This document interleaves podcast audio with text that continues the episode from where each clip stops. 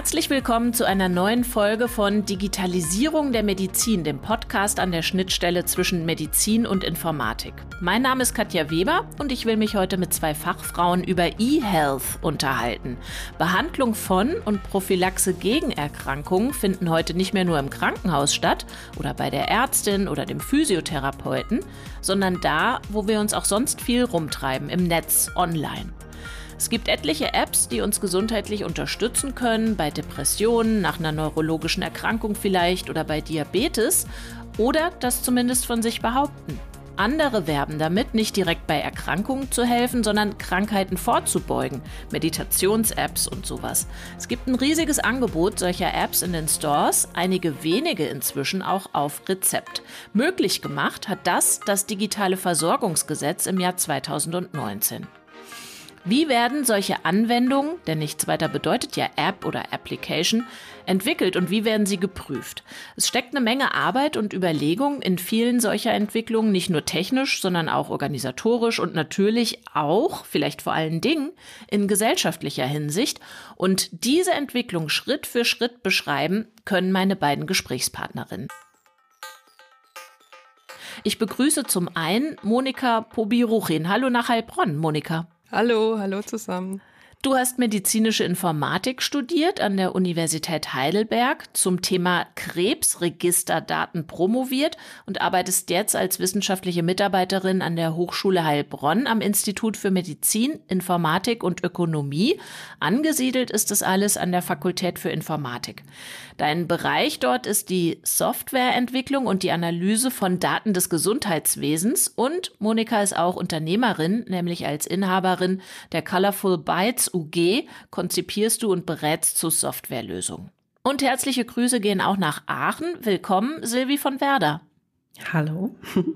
Du hast Mikrosystemtechnik studiert an der Albert-Ludwigs-Universität Freiburg, dann mit einem Stipendium des Siemens Masterprogramms deinen Master gemacht an der RWTH Aachen im Bereich Biomedical Engineering dann folgte die medizintechnische Promotion zu Fragen der Erfassung von menschlicher Bewegung.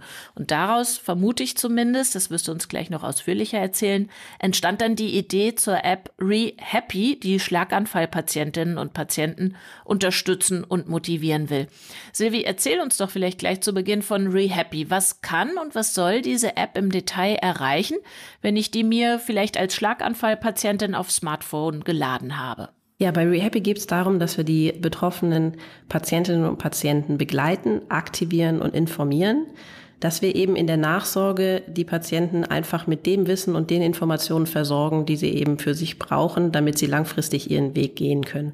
Beim Schlaganfall ist eben das Problem, dass es von jetzt auf gleich mit einem Schlag alles anders ist und ja, das Ganze schon als Lebenskrise gesehen werden kann. Viele Patientinnen gehen danach tatsächlich in äh, sogenannte Post-Stroke Depressions, es gibt Probleme, dass auch das, was schon wieder erlernt wurde in einer stationären Rehabilitationsmaßnahme zum Beispiel, nicht dauerhaft im Alltag abgerufen wird, dass da wieder viel vom Fortschritt verloren geht.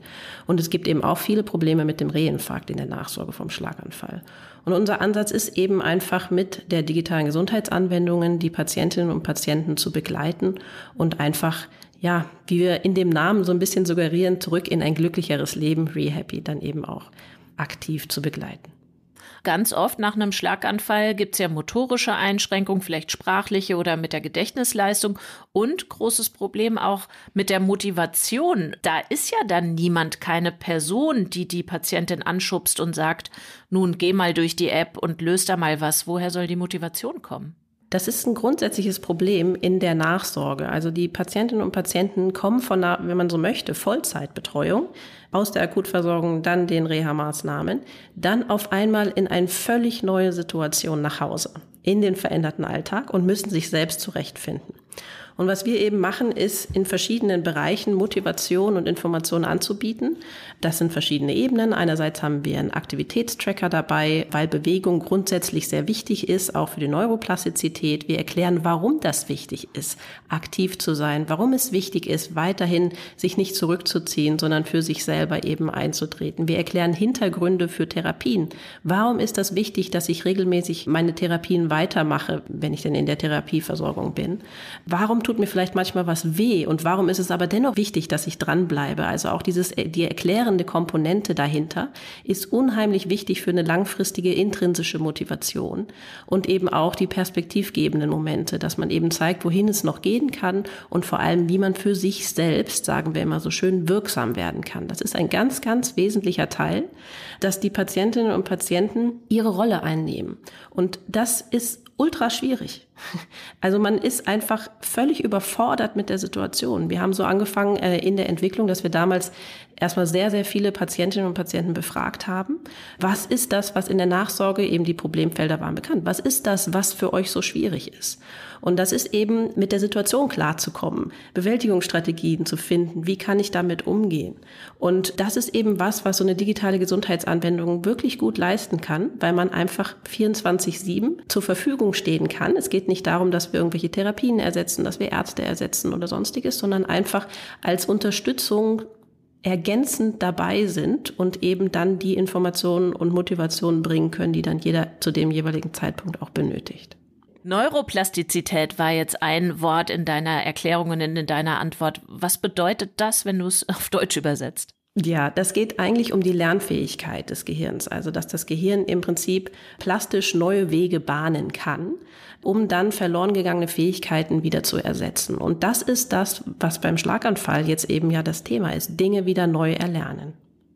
Jetzt habe ich dich, Monika, die ganze Zeit nicken sehen bei Silvis Ausführungen. Ich glaube, du willst dran puzzeln. Ich will ranpuzzeln. Naja, ich habe auch jetzt erstmal eine Frage, was ich ganz spannend finde. Hast ja schon gesagt, Silvia, ihr habt da einen Aktivitätstracker. Aber du hast auch gesagt, ihr vermittelt Informationen und ähm, das geht sicherlich nicht mit dem Tracker. Ähm, das heißt, ihr habt wahrscheinlich eine App dazu, also was ich mal aufs Smartphone laden kann. Oder wie, wie macht ihr das? Wie bringt ihr diese Informationen an die Patientinnen und Patienten? Ganz genau. Wir haben äh, eben eine digitale Gesundheitsanwendung in Form von einer App mit dem Aktivitätstracker für das Feedback, was wir eben dann den Patientinnen geben, für die Motivation, aber eben auch die Informationen in Form von der App. Da gibt es verschiedene Bereiche, die dann zur Verfügung gestellt werden und zusätzlich noch ein Webportal Portal, wo Nutzende dann sich untereinander auch austauschen können.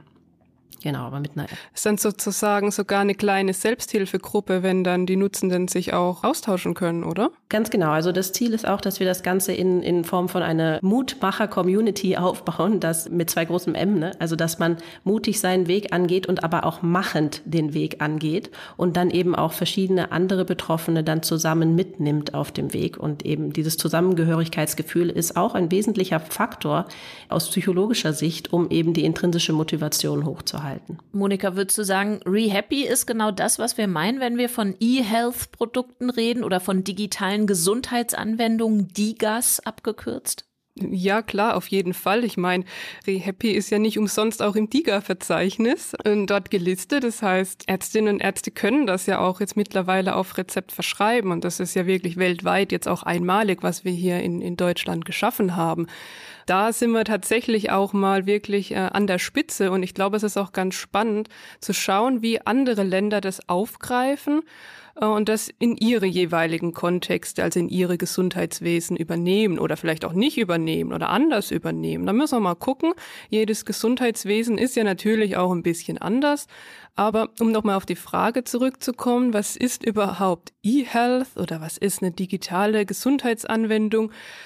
Da streiten sich auch die Expertinnen und Experten. Und ich glaube, wenn wir jetzt auf der Straße die Bürgerinnen und Bürger fragen, was, was stellt ihr euch jetzt unter digitaler Medizin oder unter E-Health vor?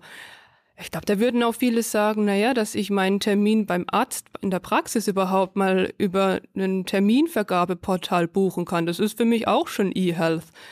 Aber ich glaube, wir sind uns alle einig, das ist ein anderer, anderer Grad von Komplexität, wie jetzt so eine wunderbare App von der mhm. Silvi. Und alles, was, glaube ich, da dazwischen ist, das ist irgendwie E-Health. Also für mich persönlich muss es was mit, mit der Versorgung zu tun haben. Also jetzt einfach nur, ich habe einen Fitness-Tracker für mich und zeichnet da meine Daten auf, wenn ich laufen gehe oder wenn ich jetzt Kraftübungen mache. Das wäre für mich jetzt nicht E-Health. Das ist Lifestyle, das ist zwar interessant, das hilft mir vielleicht auch in der Prävention, um zu gucken, dass ich aktiv bin, um Volkskrankheiten möglichst hinauszuzögern. Aber das hat für mich jetzt nichts mit diesem Kern von digitaler Medizin und E-Health zu tun. Also wir sprechen jetzt ganz klar um Gesundheitsvorsorge oder Nachsorge. Lag ich denn richtig mit meiner Vermutung, Silvi, dass die Idee zu ReHappy im Rahmen deiner Promotion aufgekommen ist, wo es ja um Bewegungsdaten ging? Hast du ja vorhin auch rausgestrichen, dass das in der Schlaganfallnachsorge sehr wichtig ist. Man könnte ja vielleicht auch mutmaßen, du hast den Bedarf erkannt, weil es in deiner Umgebung, in deinem privaten Umfeld einen Fall gab und du dachtest, Mist, nach dem Reha-Aufenthalt äh, ist da so dieses Versorgungsnetz abgeschnitten. Also es ist tatsächlich so, dass ich im Rahmen der Promotion viel zur menschlichen Bewegung geforscht habe und in dem Bereich auch unter anderem zum Thema Spastik und deswegen viel mit Schlaganfallpatientinnen und Patienten zu tun hatte. Und in meiner Zeit habe ich einfach gemerkt, dass es für die Patientinnen und Patienten extrem schwer ist. Also es ist extrem schwer, langfristig den Weg motiviert anzugehen. Und das Thema Motivation kam immer wieder, dass man eben oft auch nicht depressive Leute jetzt direkt, aber schon in die Richtung driftende Persönlichkeiten getroffen hat, äh, wo das einfach immer ein Thema war. Und ich habe einfach gedacht, das ist einfach so, dass die Patientinnen und Patienten so überfordert sind. Und es gibt so unfassbar viele Dinge, die diese Ich kümmere mich um mich selbst, ich gehe aktiv meinen Weg für Gesunde anbieten. Aber es fehlt halt eben einfach genau dieser Weg für Betroffene. Und vor allem für Schlaganfallpatienten ist das meiner Meinung nach einfach das Ding gewesen, wo ich gesagt habe, ja klar, das muss man machen.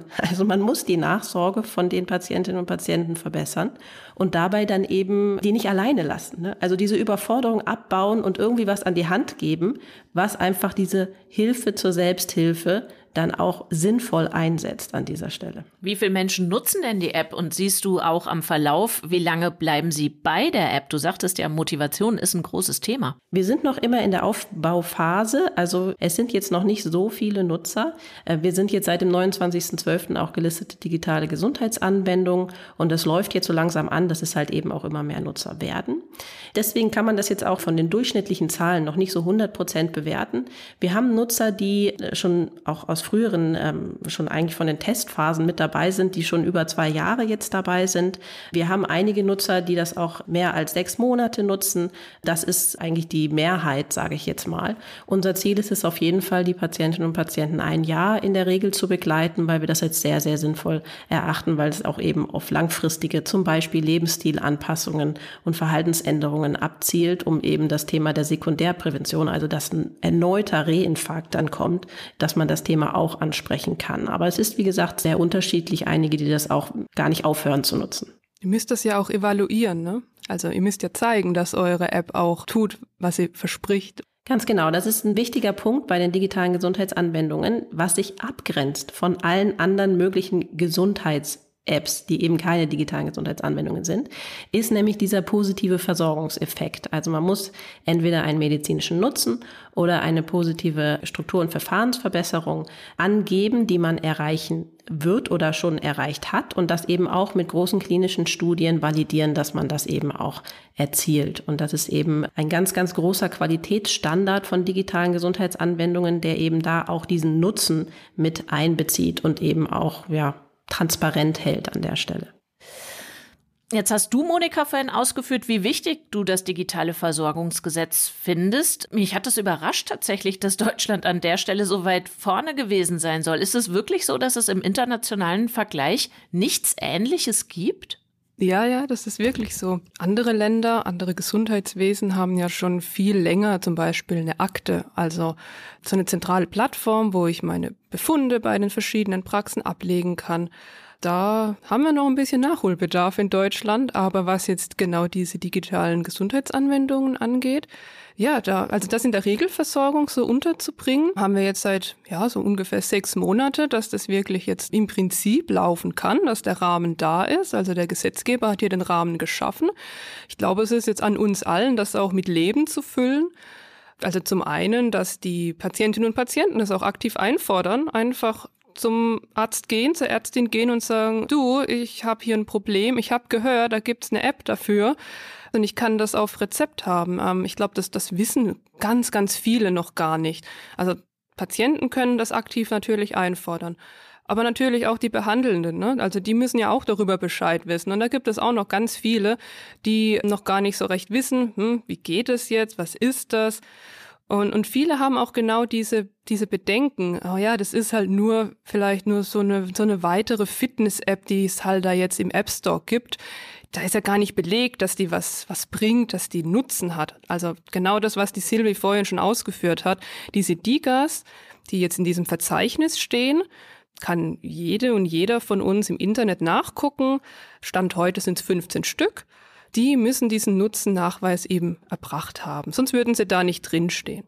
Tatsächlich würde ich auf diesen Brückenschlag in die gelebte Praxis gern ähm, noch zu sprechen kommen, aber vorher noch mal tatsächlich zu den Apps, die da gelistet sind. Auf den Seiten des Bundesinstitutes für Arzneimittel und Medizinprodukte sind die leicht zu finden. Du sagtest es, 15 Stück. Da geht es beispielsweise um Angststörungen, um Tinnitus oder um Übergewicht. Das ist jetzt nicht allzu üppig nach fast zwei Jahren Gesetz, ne? 15 zertifizierte Apps. Woran liegt es? Es ist, es ist eine sehr, sehr hohe Hürde, die man nehmen muss. Und das ist meiner Meinung nach auch sehr gut, weil das eben auch Vertrauen schafft für die Nutzenden am Schluss. Es ist so, dass das Ganze verabschiedet wurde in 19, dann war irgendwie im Mai 2020 wurden erste Leitlinien veröffentlicht oder ich glaube ab Ende Juni oder Mai auch, ich weiß es schon gar nicht mehr genau, 20 konnte man überhaupt erst den Antrag stellen. Und das gibt sogenanntes DIGA Fast Track Verfahren, was Minimum oder ja in der Regel drei Monate in Anspruch nimmt, bevor dann eine Entscheidung erfolgt. Das heißt also, im Juni sind so die ersten eingegangen und die ersten zwei, die tatsächlich gelistet wurden, das war damals meine ich im September. Und dann ging das langsam mit und mit hoch. So, man hat von diesem digitalen Versorgungsgesetz ist das sehr eindeutig geregelt, was man als digitale Gesundheitsanwendung alles erfüllen muss.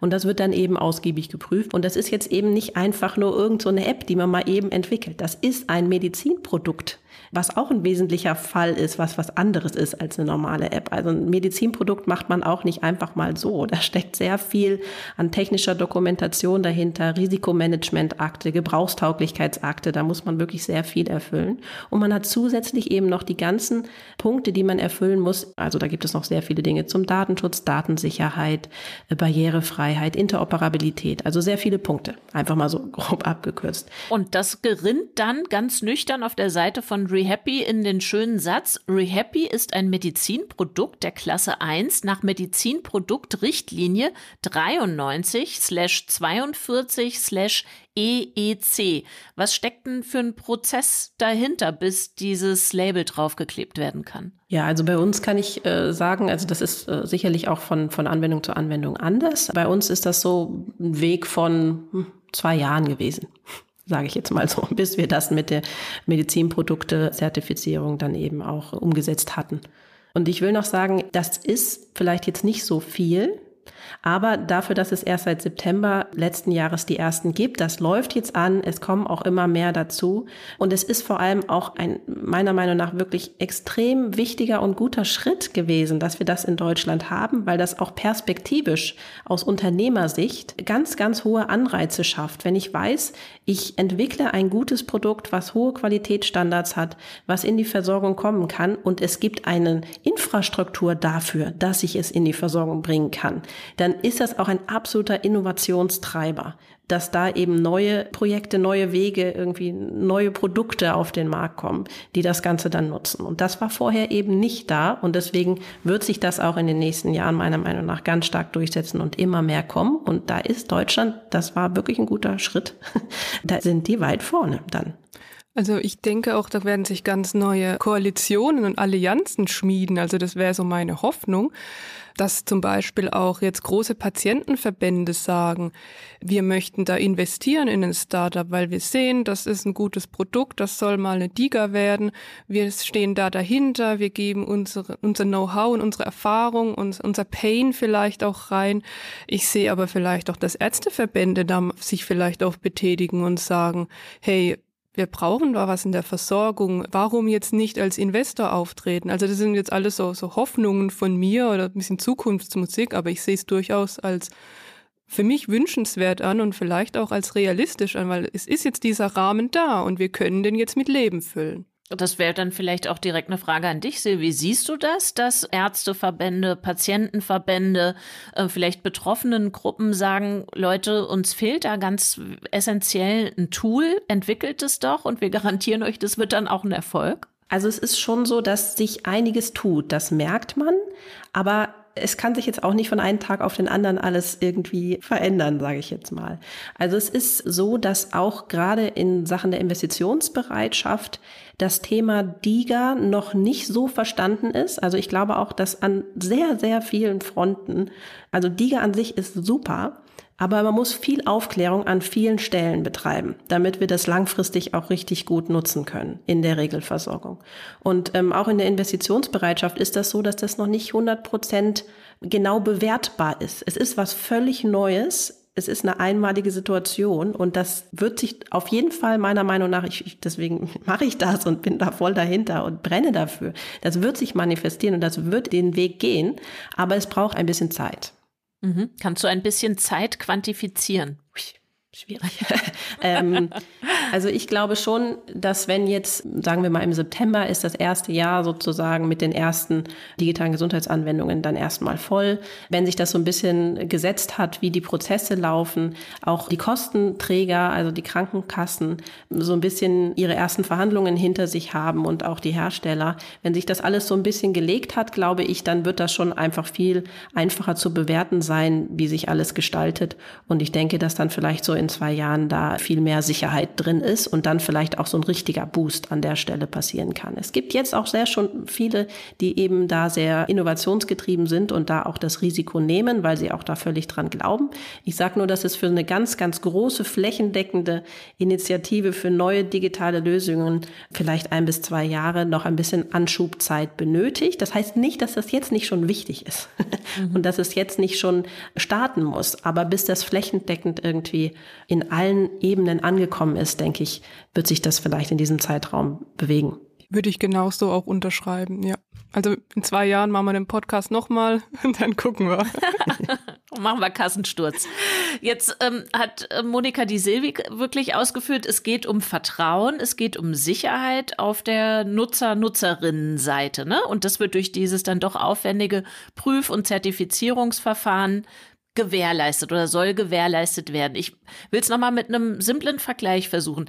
Ist eine dann zertifizierte und zugelassene App genauso heilsam oder lindernd wie ein zugelassenes Medikament, also wie eine Aspirintablette, die nehme ich und mein Kopf ist weg? Also ich finde, bei den Digas ist das schon, jedenfalls bei den meisten so, dass es eben keine ersetzende Maßnahme ist. Also wir wollen schon überhaupt gar nicht, das ist mir auch wichtig hier an dieser Stelle nochmal zu betonen. Also der, der Vergleich zu Pharma ist schwierig, weil es nun mal ein digitales Produkt ist. Es ist jetzt nicht irgendwo, dass irgendein Stoff, ich den schlucke und dann ist es sofort weg. Man muss ja trotzdem aktiv auch damit interagieren. Ne? Also das Schlucken als solches ist irgendwie einfacher und das Interagieren mit der App ist ein bisschen komplexer. Deswegen ist es mir aber an der Stelle einfach nur wichtig zu betonen, dass diese digitalen Helfer, wie ich sie jetzt mal nennen möchte, immer als Zusatz zu sehen sind. Also wir werden nie irgendwie, zum Beispiel jetzt bei uns äh, konkret auf den neurologischen Fall, werden nie irgendwelche Therapien ersetzen. Wir werden nie irgendwelche Ärzte ersetzen. Aber wir können die Patienten so begleiten, dass sie viel besser mit ihren Ärzten, mit ihren Therapeuten interagieren können. Und das ist das, das genau das, was digitale Helfer schaffen sollen, dass man das eben zusammen auf eine neue Ebene hieft. Nichts ersetzen, sondern unterstützen. Und das ist, glaube ich, das, was an der Stelle da auch ganz wichtig ist, auch immer noch zu betonen, auch in der Aufklärung. Es ist, geht nicht darum, dass wir, wie gesagt, jetzt irgendwelche Stellen bei Therapeuten durch digitale Gesundheitsanwendungen oder irgendwie andere Dimensionen abbauen möchten. Nein, es geht darum, die Versorgung besser zu machen und den Patienten in den Fokus zu rücken, weil er dann selber die Dinge nutzen kann. Und deswegen glaube ich auf jeden Fall, dass es einen ähnlichen Effekt gibt, wie das, ich nehme jetzt ein Medikament, eine Kopfschmerztablette und meine Kopfschmerzen sind weg. Aber es ist eben auf einer ganz anderen Dimension. Situation. Würde ich ganz genauso sehen. Wir sehen es ja auch an den, an den Anforderungen, die man leisten muss, um eben den Nutzen nachzuweisen. Ähm, das müssen ausreichend viele Patienten sein. Man muss eben ein gutes Patientenkollektiv auch haben. Man muss auch genau angeben, was für Zielgrößen muss ich denn erreichen, wo muss ich zeigen, dass etwas besser geworden ist. Das ist ja schon sehr angelehnt auch an die Nachweise, die ein Arzneimittel erbringen muss. Also da ist schon eine gewisse Parallelität da. Aber klar hinkt dann der Vergleich auch etwas. Ja, wobei so eine Kopfschmerztablette, wenn ich die akut nehmen muss, das klappt meistens noch ganz gut. Aber wenn ich jetzt langfristig Medikamente einnehmen muss, da haben wir ja auch manchmal das Problem, dass die, dass die Leute weniger motiviert sind oder das einfach vergessen. Ja, Es gibt Parallelen, aber es ist schon auch ein bisschen anders. Aber das Vertrauen, das, das ist, glaube ich, schon ein ganz wichtiger Punkt. Also zum einen die, die Ärztinnen und Ärzte, die Therapeutinnen Therapeuten müssen Vertrauen haben in die Anwendung, aber natürlich auch die Menschen, die es dann letztlich ähm, anwenden, weil wenn ich da kein Vertrauen drin habe, ja, warum soll ich es dann machen? Nützt mir doch nichts oder frisst nur meine Zeit. Und ich glaube, auch der Datenschutz ist da also ganz wichtig, dass man eben sagt, das ist ein Produkt, das sendet jetzt nicht die Daten um die Welt herum oder um die halbe Welt herum, sondern das ist eben gewährleistet, dass da nichts weitergegeben wird, dass da nicht auch irgendwie komisches Marketing damit gemacht wird, also dass man da auch ganz sensibel damit umgeht, weil das sind ja auch Gesundheitsdaten, da ist ja ohnehin ein hohes Maß an Datenschutz zu leisten. Und ähm, genau das wird ja dann aber auch ja gezeigt. Es ist im DIGA-Verzeichnis, das wurde geprüft. Vielleicht an der Stelle würde ich gerne noch zu dem Thema Datenschutz auch nochmal irgendwie äh, kurz Stellung nehmen, weil ich finde, das ist sehr, sehr, ich hatte das angesprochen, Aufklärung ist ein großes Thema. Und Datenschutz ist ein sehr wichtiges Thema. Datenschutz wird an vielen Stellen sehr verschrien, sage ich jetzt mal. Und dann, oh, schon wieder der Datenschutz. Aber das ist ja genau das Wichtige, dass man da einfach völliges Vertrauen schafft und Dinge dadurch nicht blockiert, sondern einfach sicherer macht. Und ich glaube, was, was fehlt bislang ist, dass man das gut transparent kommuniziert. Also da bedarf es auch neuer Möglichkeit, äh, neuer Lösungsstrategien, dass man das auch erklärt, was man alles machen musste, was man alles täglich machen muss, was man alles für Review-Prozesse irgendwie andauernd irgendwie laufen haben muss, damit man den Qualitätsstandard hält. Also diese äh, Transparenz ist wichtig. Was ist das zum Beispiel für ein Prozess, wo ihr belegen müsst, bei uns sind die Daten sicher und wir werden hinterher nicht die Katja Weber deren Daten verhökern, damit andere noch versuchen, sie für irgendwelche Produkte zu gewinnen und zu bewerben? Also das dürften wir schon gar nicht, weil sonst könnten wir keine DIGA sein. Also da gibt es ganz klare Regularien, was man mit den Daten machen darf und wofür man welchem Zweck das Ganze auch einsetzen darf. Das ist sehr streng reguliert. Und das ist eben wichtig, dass man das nach außen transportiert. Wofür nimmt man überhaupt Daten? Jetzt Beispiel bei uns ganz konkret. Wir haben eine Individualisierung unserer Inhalte, weil jeder Schlaganfallpatient ist anders. Es ist wichtig, manche hatten, du hattest es vorhin schon gesagt, manche haben mehr Probleme mit der Sprache, manche mit der Motorik. Und es gibt unheimlich große Breite in der Betroffenheit von den Patientinnen und Patienten. So, jetzt müssen wir natürlich, wenn wir dann motivieren und informieren, dann können wir nicht für jeden das Gleiche geben. Wir müssen das individuell machen. Dafür machen wir im Prinzip oder erfassen wir Fragen am Anfang äh, der App-Nutzung und in regelmäßigen Abständen, um zu erkennen, was ist das für ein Nutzer, der mir auf der anderen Seite sitzt? Was hat der für eine Betroffenheit? Was für Tipps benötigt der? Also ich gebe jetzt nicht einen, der irgendwie sprachliche Probleme hat, aber keine motorischen Einschränkungen, Tipps zum Thema Motorik. Das macht ja keinen Sinn. Und vor allem auch, was ist das? Bei uns ist es so, dass wir auch noch durch diesen Motivationsaspekt auch auf die Persönlichkeitsausprägung angehen. Also ist das ein Mensch, der eher in sich gekehrt ist? Ist das ein Mensch, der irgendwie, weiß ich nicht, extravertiert ist oder so? Die muss man ja ganz anders abholen in der Motivationsansprache. So, das sind Daten, die wir fassen. Das sind Gesundheitsdaten. Diese Gesundheitsdaten sind besonders schützenswert. Und wir müssen transparent halten, wofür brauchen wir denn diese Daten und was machen wir damit? Was wir ausschließlich damit machen, ist das zu nutzen, um unsere Inhalte zielgerichtet anzubieten, ja, dass die in der App dann angezeigt werden. So, und wenn man das jetzt mal erklärt und dann dahinter im Datenschutz im Prinzip sagt, wie das Ganze gespeichert wird, wofür die Daten, wie die Datenflüsse sind, dann kann man das verstehen, warum das wichtig ist, dass man diese Daten überhaupt erfasst und warum das aber ganz wichtig auch für die Qualität der Anwendung ist. Und wir hatten die Freude, das möchte ich an der Stelle vielleicht ganz kurz, weil ich das wirklich ein schönes Projekt fand. Das war irgendwie Bayern innovativ gefördert vom Verbraucherschutz aus Bayern, die eben so eine Kommunikationsplattform dafür entwickelt haben, dass man genau das zeigen kann. Also, dass man zeigen kann, ich brauche die Daten da und dafür und da und dafür werden die verwendet und das und das machen wir mit den Daten nicht. Und ich glaube, solche Lösungen sind sehr, sehr wichtig an verschiedenen Ebenen, dass man einfach die Aufklärung gut zeigen kann. Das zeigt auch die Corona-Krise. Also man muss einfach an den Kommunikationsstrategien von verschiedenen Regularien massiv arbeiten. Wenn das besser kommuniziert ist, ist das Vertrauen größer. Dann ist auch die Bereitschaft größer, solche Anwendungen zu nutzen. Wo ich jetzt aber nochmal ähm, ja klarstellen möchte, das, was die Silvi gerade aufgezählt hat, das ist jetzt nicht so, dass das nur die Apps machen müssen, die im DIGA-Verzeichnis sind. Also eigentlich genau das, ich muss mir, egal ob ich jetzt ein Unternehmen bin oder eine Behörde bin, ich muss mir klar darüber sein, was für personenbezogene Daten von meinen Kundinnen, von meinen Patienten und so weiter erfasse ich denn. Wie lange speichere ich die? Wann werden die wieder gelöscht? Wer hat den Zugriff darauf? Werden vielleicht die Daten weitergegeben an ein anderes Unternehmen, an eine andere Behörde? Das ist quasi Datenschutz einmal eins. Das muss jedes Unternehmen, jede Behörde, auch ein großer Sportverein muss das machen. Das ist eigentlich per se nichts Neues. Das ist auch nichts, was sich jetzt irgendwie durch die Datenschutzgrundverordnung geändert hätte, die wir 2018 bekommen haben, wo leider in den Medien auch oft berichtet wurde, oh, der Datenschutz und so viel Dokumentation und so schlimm. Nein, es war vorher schon genau so zu tun. Also da hatten wir in Deutschland schon ein bisschen Glück, sage ich mal. Unser Bundesdatenschutzgesetz hat sich jetzt nicht so groß geändert durch die Datenschutzgrundverordnung. Das ist in den Grundsätzen sehr, sehr ähnlich geblieben. Und von daher es ist gut, dass wir da jetzt auch hoffentlich hinkommen, Datenschutz als immer wichtiger erachten, auch vielleicht als Marketing nutzen. Klingt jetzt vielleicht ein bisschen komisch, wie kann Datenschutz ein Marketing-Asset sein?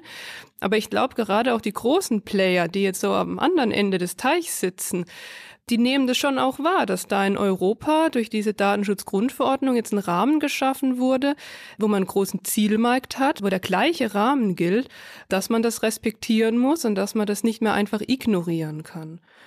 Ich habe das auch in der Forschung. Ich kann in meiner Stelle sehr viel forschen. Da habe ich auch mit personenbezogenen Daten zu tun oder mit Gesundheitsdaten auch zu tun. Und ja, da ist man als Forscherin manchmal dann auch ein bisschen angenervt. Oh, jetzt muss ich zum Datenschutzbeauftragten gehen, muss mir das Datenschutzkonzept absegnen lassen oder habe hier einen Kooperationsvertrag zwischen verschiedenen Instituten, weil wir eben gemeinsam ein Forschungsprojekt machen ja, ich gebe zu, das ist schon äh, zeitaufwendig und nervt auch manchmal ein bisschen.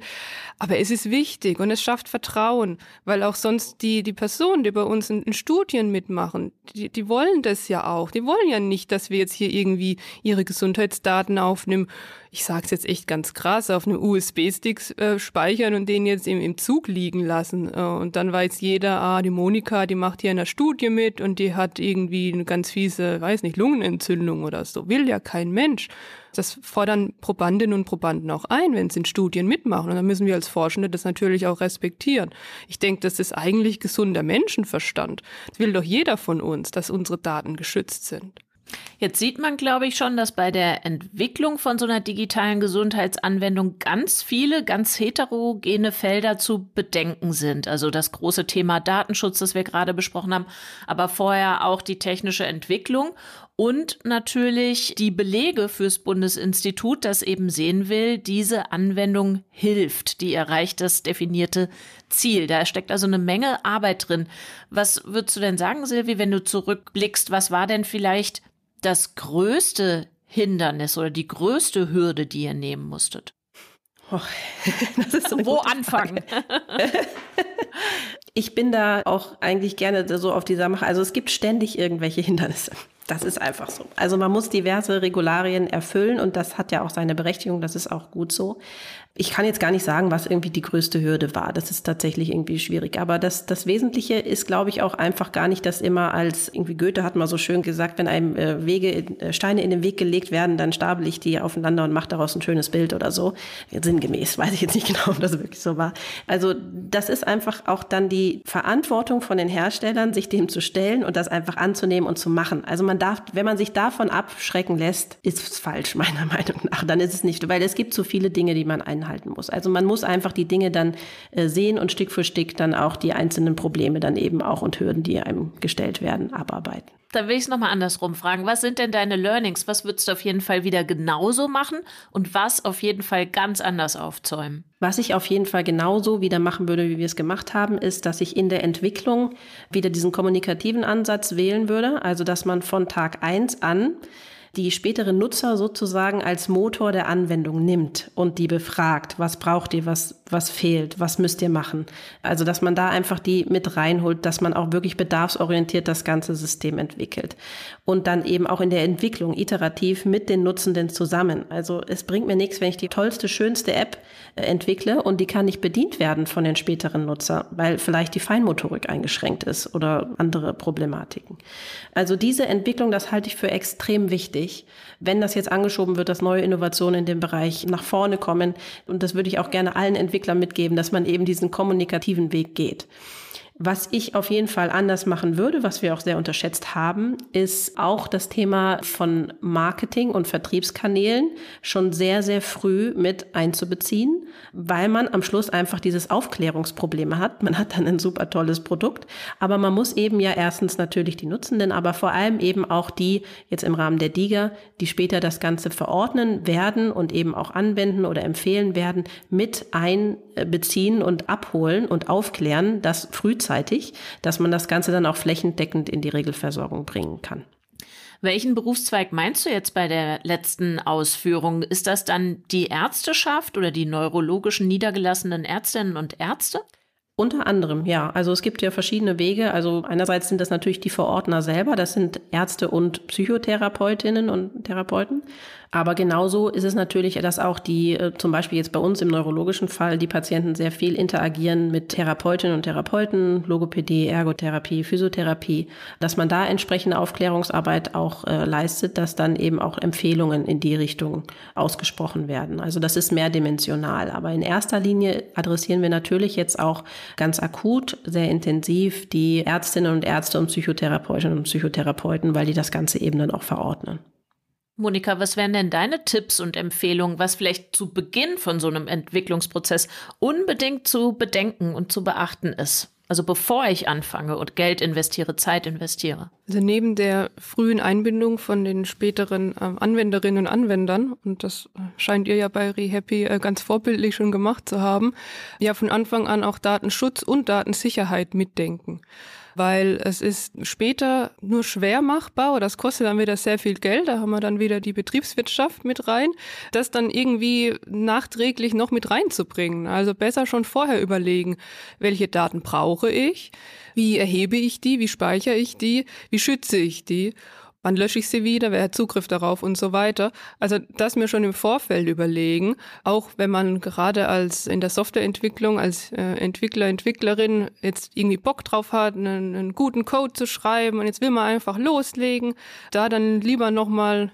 überlegen, okay, muss ich das jetzt wirklich speichern? Brauche ich dieses Datum? Brauche ich es vielleicht nicht? Und das ist dann für langfristige Sicht auf jeden Fall günstiger und besser.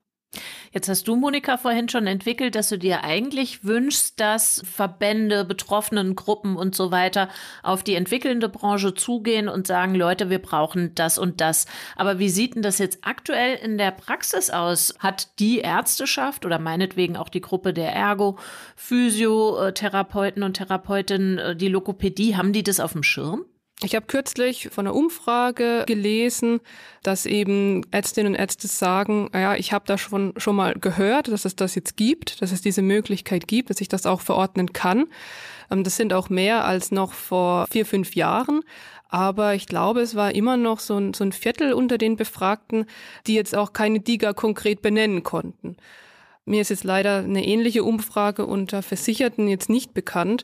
Gibt es vielleicht, vielleicht auch nicht, weiß ich jetzt gar nicht. Aber mir ist jetzt zum Beispiel auch noch nicht irgendwie eine Plakatkampagne oder ein TV-Spot oder so untergekommen vom B-Farm oder vom Bundesministerium für Gesundheit. Ah, jetzt neue App auf Rezept oder so. Also das Thema Information und Aufklärung, es ist gerade bei, bei E-Health-Produkten, um jetzt nochmal den Begriff aufzugreifen, ist da wirklich immens wichtig. Ähm, jetzt auch was die Akte angeht, also die Patientenakte, haben wir jetzt eigentlich in Deutschland seit 1. Januar weiß aber auch so gefühlt niemand so richtig. Ich nehme es so wahr aus der aus der E-Health-Bubble, aus, aus so meiner Twitter-Timeline, wo ich halt vielen Leuten folge, die so in, irgendwas im Gesundheitswesen machen. Da ist es bekannt. Aber so außerhalb dieser Bubble Ja, schwierig. Also da müssen wir wirklich mehr Aufklärung machen, die Prozesse auch vereinfachen. Wie komme ich jetzt daran an, an die Akte jetzt zum Beispiel? Weil dieser Prozess ist wirklich nicht so ganz ohne Hürden. Wie komme ich jetzt zu meiner elektronischen Patientenakte? Silvi, was würdest du sagen? Wie gut ist dieser Brückenschlag in den gelebten Alltag schon und was noch zu tun? Ja, es ist, es ist am Anfang. Also es ist einfach, wie gesagt, es ist ein halbes Jahr, dass die ersten Anwendungen da sind. Und man merkt einfach, ähm, dass viele, auch wenn wir selber davon im Bekanntenkreis und ich weiß nicht wo davon erzählen, ah, sowas gibt's, das wusste ich gar nicht. Es ist noch nicht angekommen. Aber es gibt jetzt verschiedene Aktionen. Auch für einzelne Hersteller ist das auch gar nicht so einfach, das alles zu leisten. Also deswegen fand ich den Vorschlag gerade ganz schön, wenn es auch irgendwelche Plakate geben würde von den Ministerien, die mal darauf hinweisen, dass es sowas geben würde. Es gibt natürlich, die Hersteller sind auch in Spitzenverbänden untereinander organisiert, wo dann jetzt auch äh, Marketingaktionen anlaufen, wo zum Beispiel auch eben Broschüren mit aufklärenden Informationen an diverse äh, niedergelassene Ärzte versendet werden. Und ich glaube, das läuft jetzt alles gerade an. Das ist aber eben sozusagen im Fluss. Jetzt würde ich tatsächlich gern mit euch beiden auch nochmal über euren Werdegang sprechen, also wie ihr zu dem gekommen seid, womit ihr euch tagtäglich beschäftigt. Ist jetzt wahrscheinlich die typische Geisteswissenschaftlerinnenfrage, aber sei es drum. Monika, wie bist du drauf gekommen, medizinische Informatik zu studieren? Ja, ich glaube, bei mir war das so, wie es äh, vielen geht, die medizinische Informatik studieren. Ursprünglich, man, man möchte irgendwas mit Medizin machen, man möchte vielleicht auch Medizin studieren, guckt sich dann um und entdeckt, dass es äh, neben so der, der klassischen Medizin ja auch noch andere spannende Fächer gibt. Also so war es bei mir. Tatsächlich hatte ich lange den Wunschberuf und jetzt nicht lachen, Kieferorthopädie. Ich weiß nicht warum. Äh, ich wollte irgendwie, als, als Jugendliche fand ich das irgendwie interessant und cool und das, das, das schien mir sehr charmant. Und naja, wenn man dann halt mal sich ein bisschen ernsthafter mit so Berufsfeldern beschäftigt, entdeckt man dann, dass es vielleicht einem doch nicht so ganz liegt. Und ja, dann habe ich halt mal so ein bisschen neben dem Feld geguckt, was gibt es so neben Zahnmedizin und neben Medizin. Und tatsächlich war es dann mein Bruder, der dann gesagt hat, hey, ich habe gehört, da gibt es sowas wie medizinische Informatik. Und guck dir doch das mal an. Tatsächlich war ich dann auf, auf so einer Infoveranstaltung und da muss ich sagen, hat es sofort gefunkt. Das war damals in, in Heidelberg. Die Leute dort, die waren irgendwie, ja, die waren so locker, das, das waren Wissenschaftler, aber die haben das auch irgendwie so gut vermittelt, so als ich war da halt als Schülerin, die haben das verständlich rübergebracht, was sie machen und vor allem was, was ihre Projekte eben auch für einen Sinn haben, wie das dann in die Patientenversorgung auch wieder ankommt und wie vielfältig das Feld auch ist. Und das hat mich dann sehr fasziniert. Dann habe ich mich da eben eingehend damit beschäftigt und habe dann schließlich das Studium angefangen und habe es zu keiner Sekunde bereut. Es gibt da wirklich ganz viele Möglichkeiten zu forschen und zu arbeiten. Also sei es jetzt in der Softwareentwicklung, aber zum Beispiel auch um Studien zu begleiten, das, was ich jetzt hauptsächlich auch gerade aktuell mache, also um vielleicht mal so aus dem Nähkästchen zu plaudern. Corona und Covid ist ja leider noch immer ein Thema und es ist zum Beispiel interessant zu wissen, naja, wie viele Menschen haben überhaupt Antikörper? Weil sie vielleicht wissen, okay, ich habe die Infektion durchgemacht oder weil sie es vielleicht auch gar nicht mitbekommen haben. Und diese Fragestellung hat jetzt äh, ein Klinikum hier in Heilbronn beschäftigt und die haben Untersuchungen gemacht bei ihren Mitarbeitenden. Und das werten wir aus, weil wenn man sich überlegt, man hat dann so eine Belegschaft, 5000, 6000 Probandinnen und Probanden, die füllen einen Fragebogen aus, die haben ähm, Laborwerte, das sind Datenpunkte, die man irgendwie ja zusammenbringen muss und organisieren muss. Und das möchte kein Mensch mit irgendwie meterhohen Stapeln Papier machen. Das heißt, das muss man clever organisieren, in eine Datenbank überführen, dass man dann eben auch Auswertungen damit machen kann. Und solche Sachen lernt man dann eben, wenn man medizinische Informatik studiert, was wie organisiere ich Daten? Wie werte ich diese Daten auch aus? Das ist dann eher so der Bereich äh, Biometrie, Studienplanung und Statistik. Vielleicht für die, die eher so zahlenaffiner sind und jetzt nicht ganz so viel entwickeln möchten. Also das zeigt schon diese, diese Bandbreite des Feldes. Und du, Silvi, hast Mikrosystemtechnik studiert und dann in Medizintechnik promoviert. Was hat dich in die Arme dieser Disziplinen getrieben? War das auch der Umweg über die Kieferorthopädie? nee, bei mir nicht. Ich finde es einfach unheimlich spannend und fand es immer unheimlich spannend an der Interdisziplinarität irgendwie so zwischen zwischen zwei Welten zu agieren. So. Und habe halt eben mich für ein erstmal ingenieurwissenschaftliches Studium entschieden gehabt mit Mikrosystemtechnik, was auch schon sehr interdisziplinär im Rahmen der Ingenieurwissenschaften ist. Und aber auch so ein bisschen familiär getrieben durch die Behinderung meiner Schwester, habe ich eben immer gedacht, ich möchte auch irgendwie was für Menschen tun. Also jetzt nicht irgendwie nur Maschinen bauen, sondern eben auch für, für Menschen was irgendwie schaffen. Und deswegen war eigentlich relativ früh klar, okay, ich gehe in die Medizintechnik weil ich das einfach super spannend finde, wie gesagt, zwischen den zwei Welten auch dann die Schnittstelle zu sein und leben zu dürfen und zu vermitteln und neue Dinge da irgendwie anzubringen. Und wenn du, Monika, nach vorne guckst, als ein Mensch, der sich ja professionell mit Gesundheitsdaten beschäftigt, was denkst du, wie wird sich dieser Bereich E-Health in den nächsten zehn Jahren entwickeln? Du hast ja schon ganz viel skizziert, wie es idealiter ablaufen könnte. Aber wenn du jetzt versuchst, von heute aus hochzurechnen, wo stehen wir da in zehn Jahren?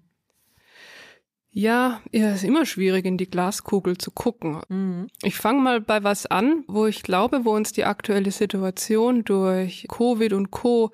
gezeigt hat, was geht. Videosprechstunde war schon lange möglich, ähm, auch vereinzelt gab es immer mal Pilotprojekte auch, aber jetzt durch die Corona-Pandemie haben dann doch viele Ärztinnen und Ärzte sich, glaube ich, einfach mal überwunden und ähm, haben das angeboten.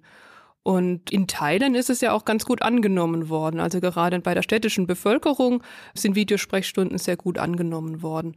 Ja, im ländlichen Bereich sieht man, dass es da nicht so gut angenommen worden ist. Und ja, warum? Weil wir halt auch dieses Problem im Breitbandausbau haben. Man hat halt nicht so ganz die gute Internetverbindung und so.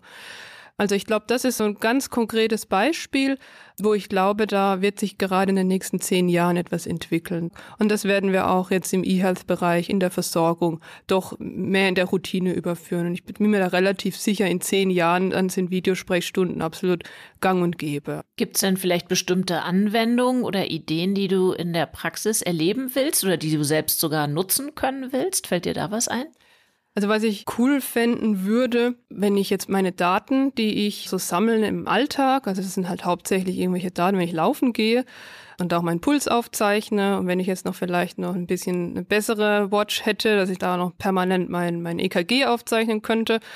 Und man könnte vielleicht diese Daten mal nutzen in, in 10 oder 20 Jahren, um mir zu sagen, du, jetzt musst du mal aufpassen, dein Herz, wisst ihr, wenn man die, die mhm. Daten, die man jetzt über lange Zeit sammelt, äh, für sich persönlich, wenn das mal wirklich dann auch für mich persönlich in 10 und 20 Jahren wirklich was bringen könnte, für mich in der Versorgung, das wäre toll.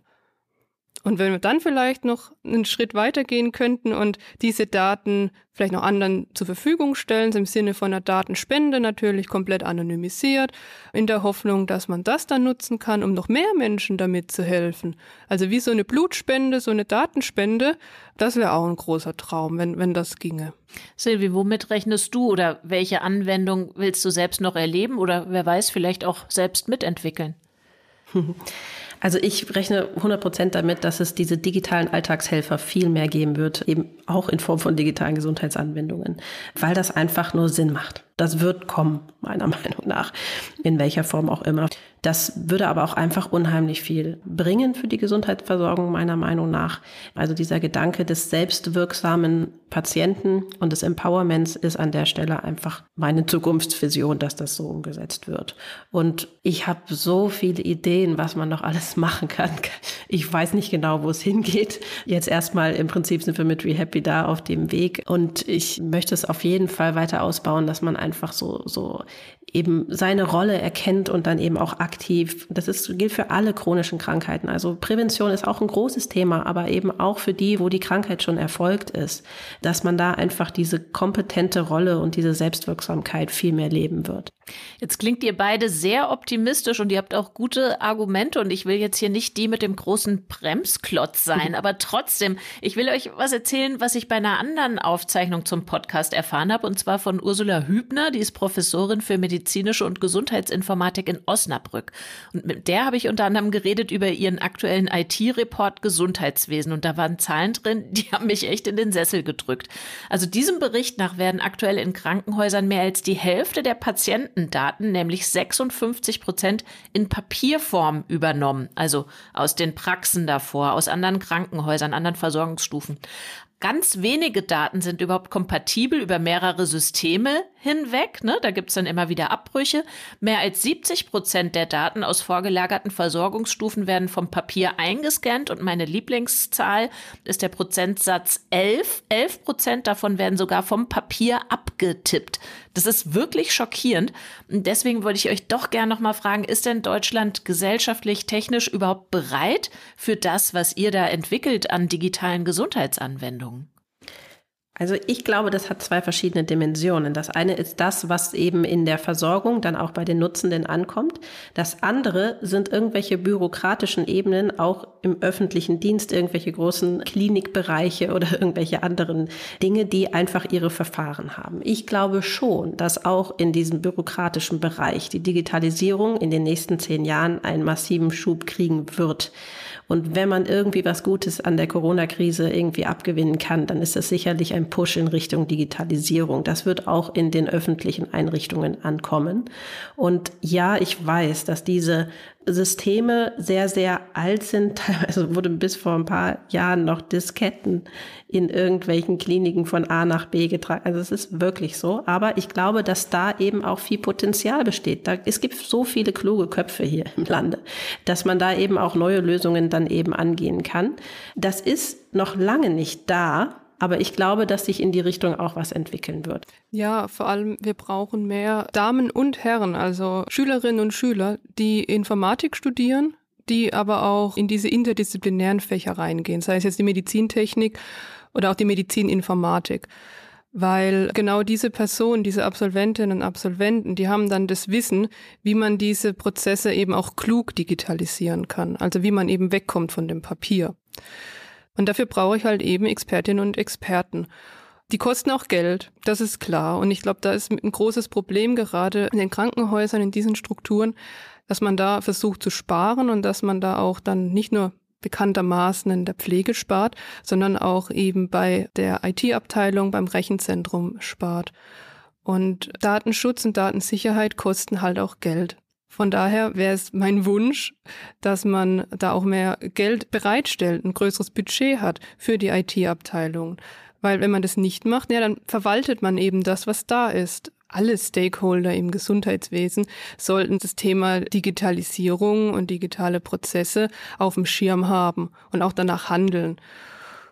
Und es gibt ja schon Initiativen, dass man sagt, das Fax muss endlich weg, das kann ja nicht angehen. Oder dass man jetzt auch die Medizininformatik-Initiative hat, wo wir ja hier auch den tollen Podcast haben mit HiMed als, als Teil der Medizininformatik-Initiative. Das muss aber sich alles auch verstetigen. Das darf eben nicht bei Initiativen bleiben. Das muss auch wirklich in die, in die Regel, in die Versorgung auch kommen und da gelebt werden. Monika Pobiruchin und Silvi von Werde habt vielen Dank für den Einblick in eure Arbeit und in eure Überlegung zu diesem großen Planeten eHealth, über den wir heute gesprochen haben. Ich danke euch sehr. Sehr gerne. Danke für die Einladung. Das waren Dr. Monika Pobi-Ruchin, Medizininformatikerin und tätig in Softwareentwicklung und Analyse von Gesundheitsdaten an der Hochschule Heilbronn und Silvi von Werder, Medizintechnikerin und Geschäftsführerin der ReHappy GmbH. Wenn ihr tiefer eintauchen wollt, allgemein ins Thema Digitalisierung der Medizin oder vielleicht auch ganz konkret ins Thema E-Health und digitale Gesundheitsanwendung, es gibt schon einige Podcasts von uns zu den unterschiedlichsten Aspekten, darunter auch schon einen weiteren mit Monika Pubiruchin, die ihr gerade gehört habt, zum Thema Consumer Health Informatics. Diesen Podcast und andere Folgen und noch viel mehr Informationen drumherum findet ihr auf digitalisierungdermedizin.de. Digitalisierung der Medizin ist eine Produktion von Haus 1 im Rahmen des Projektes HiMed. Am Mikrofon war Katja Weber. Die inhaltliche Ausarbeitung lag bei Joanna Warnecke aus dem Team HiMed Lehre. Redaktion Katrin Rönnecke, Schnitt und Musik Oliver Kraus. Ich bedanke mich ganz herzlich für euer Interesse. Bis bald.